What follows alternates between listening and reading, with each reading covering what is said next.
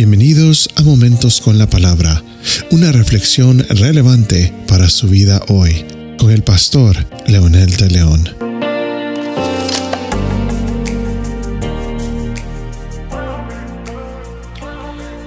Algo muy interesante que nos revelan las escrituras es que lo que vive la raza caída hoy es exactamente lo que la palabra revela. Muy certero, es exacto a la realidad diaria que vive el ser humano. En nuestro episodio anterior hablamos de que el pecado no es una cosa, sino una condición. Por lo que solo otra condición puede cambiar la vida pecaminosa del que vive en esta realidad. Permítame mostrarles por qué el ser humano es tan malagradecido y vive circunstancialmente.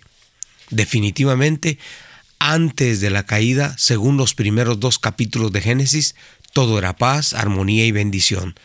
Pero curiosamente y con razón, lo mismo que era bendición, armonía y, glorioso se convierte en algo triste, desagradable y tenebroso.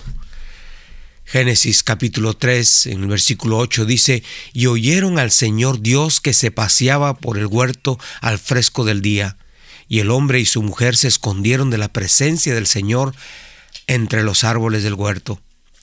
Tomen nota la razón por la que se escondieron. No dice que Dios los estaba buscando para matarlos, para vengarse o ajusticiarlos, sino que Dios se paseaba en el huerto.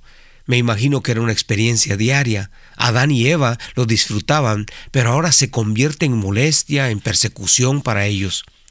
¿Cómo es posible que tan pronto cambió todo lo feliz y armonioso? ¿Qué con esa relación tan linda que ellos tenían? Tuvo que suceder algo terrible para que esta situación se diera. ¿Fue Dios el causante? ¿Fue Dios el que se ocultó de ellos? ¿Fue Dios el que vino con una espada de fuego para consumirlos? No, definitivamente el relato es que ellos se escondieron, ellos se sintieron amenazados. Bien dice la escritura en el libro de Proverbios, huye el malo aunque nadie lo persiga. Tome nota, han pasado miles de años y el ser humano sigue culpando a Dios de sus desgracias y aún peor, sigue negando a un Dios que se esfuerza porque los humanos no crean en Él. Esto es muy controversial. ¿Quién pierde su tiempo en negar algo que no existe? Si muchos invierten tiempo y recursos para negar a Dios es porque existe y nadie, absolutamente nadie lo puede ignorar. Aún los declarados ateos saben que hay un Dios y por eso es que se esfuerzan para que la humanidad lo ignore. Porque aún los que esconden y se esconden de Él pueden verlo, pueden sentirlo, pueden percibirlo, por eso lo niegan o simplemente por eso se esconden. En este punto notaremos que el pecado es el que nos ahuyenta de Dios. La condición pecaminosa es la que hace que el ser humano se aleje. No pueden culpar a nadie ni a nada ni, ni, nada.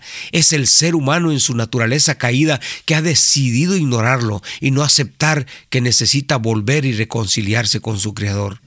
Un dato curioso, pero no sé si ellos sabían de la omnipresencia de Dios, que Él estaba en todas partes y nadie podía ocultarse de su presencia. No lo sé, quizás sí, quizás no. La palabra no dice nada de eso. Pero este caso es muy similar como cuando un niño pequeño juega a esconderse y para hacerlo solo cierra sus ojitos, pero sigue en el mismo lugar.